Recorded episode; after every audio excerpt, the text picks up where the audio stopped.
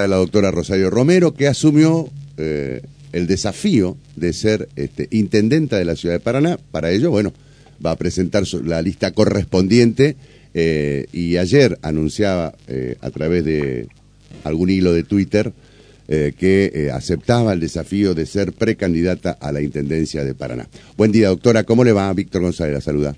¿Cómo está usted? Buen día, Víctor. Buen día para todo el equipo de la radio bueno, sí, claro, es un desafío en la democracia. Recordemos que estamos cumpliendo 40 años de democracia ininterrumpida y felizmente la ciudadanía tiene la chance de votar regularmente cada periodo, cada dos años y de ir seleccionando los candidatos en, primarias abiertas y obligatorias. Así que por mi parte yo he planteado, ustedes habrán visto la comunicación que hice, sí continuar con el trabajo que Adam Ball viene realizando, eh, porque tengo eh, mucha, valoro mucho lo logrado, el horizonte este que marca la gestión actual, eh, hay que continuarlo y es necesario fortalecerlo, es decir, adoptarlo como política de Estado en la ciudad de Paraná. ¿Cree usted que, porque va a ser una campaña bastante intensa, ¿no? La que, la que se viene en los próximos meses aquí en la provincia de Entre Ríos.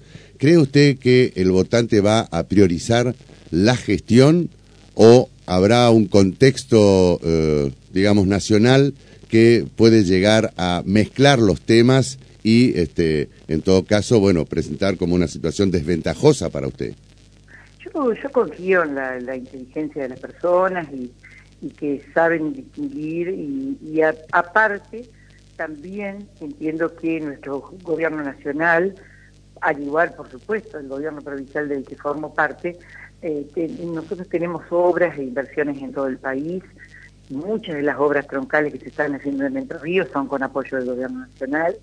Pese a una situación económica desventajosa, como usted ha dicho, eh, nosotros estamos en condiciones de exhibir logros de gestión en el gobierno provincial y, por supuesto, en el gobierno local. ¿Qué es lo que hay que continuar y qué en todo caso hay que profundizar eh, para, bueno, por ahí modificar y, enderezar el rumbo en la ciudad? Bueno, hay que, hay que continuar el orden. Un municipio ordenado eh, logra también ordenar la ciudad y en eso yo reconozco la gestión de Adam Bali y de todo su equipo. Hay que continuar las obras como un eje central, digamos, son obras estructurales y por supuesto en servicios de calidad, eh, todo el sistema de, contenedores, todo el sistema de, limpieza en la ciudad está funcionando muy bien. Eso sin duda siempre requiere mejoras permanentes y eso hay que trabajar.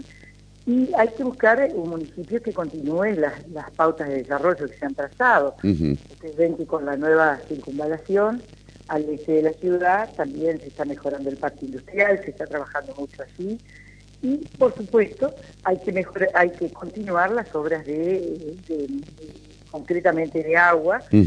Muchos vecinos todavía ven que el sistema de red eh, de agua potable tenemos una planta muy buena, eh, pero pero se están colocando, se han adquirido eh, válvulas nuevas, se trasladó a mayor profundidad la bomba de agua que fue que alimentaba la planta de Avenida Ramírez. Se, se, se van haciendo obras, pero pero que está pendiente todavía renovar más de 30, eh, más de, muchos kilómetros de cañería obsoleta, eh, ya se renovaron más de 30 kilómetros. Allí es donde hay que continuar, yo diría, no, no, continuar mejorando. Y lo mismo en el sistema de transporte, Todas estas son los temas que están pendientes, pero que ya están encaminados y que se han hecho avanzar en su mejora. Claro. Eh, el tema del transporte tal vez sea esa cuestión que eh, quede pendiente por resolver. Sí, sí, sí, sí, sí. Eh, somos conscientes, yo lo he conversado con, con Beto, lo he conversado con, parte de su equipo, y se han tomado medidas como hacer estudios, un plan de movilidad, etcétera, pero todavía faltan muchas cosas que demanda la ciudadanía y con toda razón. Pero es, lo que hay que seguir trabajando. Yo ahí le pondría esa calificación, digamos. Hay temas como sobre el agua y sobre el transporte que hay que seguir trabajando, pero que están encaminadas. ¿Y la familia municipal? Eh, que siempre está, digamos, eh, eh, en, el, en el tapete la cuestión salarial, doctora? Y en eso hay que seguir dialogando. Ustedes habrán visto que la última paritaria mejoró el, haber de los empleados municipales, pero sin duda el proceso de la inflación hace que los estados debamos eh, siempre seguir dialogando con el sector de los trabajadores para, para que la inflación no deteriore el salario de, los trabajadores. Claro. Entonces ahí hay que seguir dialogando y hay que seguir mejorando. Imagina una paso con cuántos precandidatos este, en el justicialismo aquí en Paraná. Bueno, eso está por definirse. Nadie nadie puede decir hasta aquí los que están insinuados es que son los únicos que va a haber. Eh, yo veía ayer o antes de ayer que Nicolás Matiu lanzó su candidatura, también está Gustavo Guzmán, y bueno, probablemente haya más. Yo esto, esto forma parte justamente de eso que decía al comienzo. La democracia tiene esas ventajas. Tiene la ventaja de que la ciudadanía entra al cuarto oscuro y, selecciona su candidato a presidente, su candidato a gobernador y su candidato a intendente o a intendenta este, mirando hasta las fotos de las personas. Claro, ¿cree usted que potencia justamente eh, eh, una paso, una candidatura? Yo presumo que sí. Eh, siempre, siempre valoré las pasos, pero no tanto porque potencia, digamos, ganar una paso, sino porque Así se selecciona. Antes las internas de los partidos eran cerradas. Claro. Y solamente opinaban los afiliados. Cuando se fue al sistema de las PASO, que es un sistema nacional, yo creo que se potenció la democracia. no, no los candidatos en sí, sino que la ciudadanía es la que selecciona. Perfecto. La última consulta de Javier Aragón.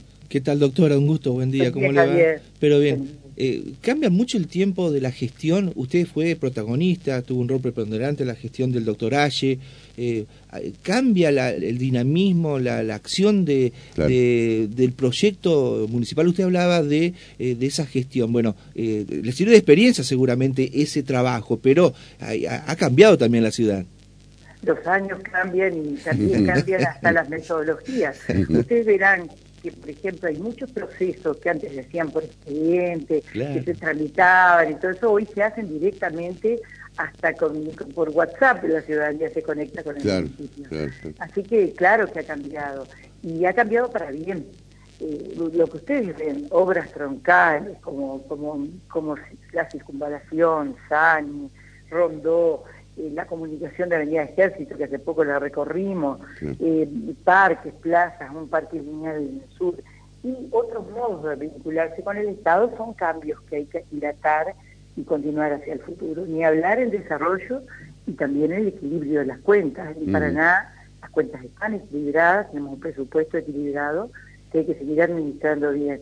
Y yo creo que en eso la experiencia es valiosa, porque en realidad tengo para mí que eh, ser funcionario del Estado requiere una experiencia, requiere una capacitación y también cierta, cierta calma para enfrentar problemas que siempre son para hoy, ¿no es cierto? La municipalidad, los problemas son para hoy. ¿no? Sí, sí, totalmente. Es, el contacto directo con el vecino, ¿no? Exactamente. Eh, doctora, le agradezco mucho y bueno, seguramente a lo largo de la campaña vamos a volver este, a, charlar. Exactamente. Muchas gracias, ¿eh? Hasta, luego. Hasta luego. La doctora Rosario Romero, entonces, este, precandidata a intendenta de la ciudad de eh, Paraná. 6.53 de la mañana. Vamos con la información de servicio. Ahora sí, mi estimada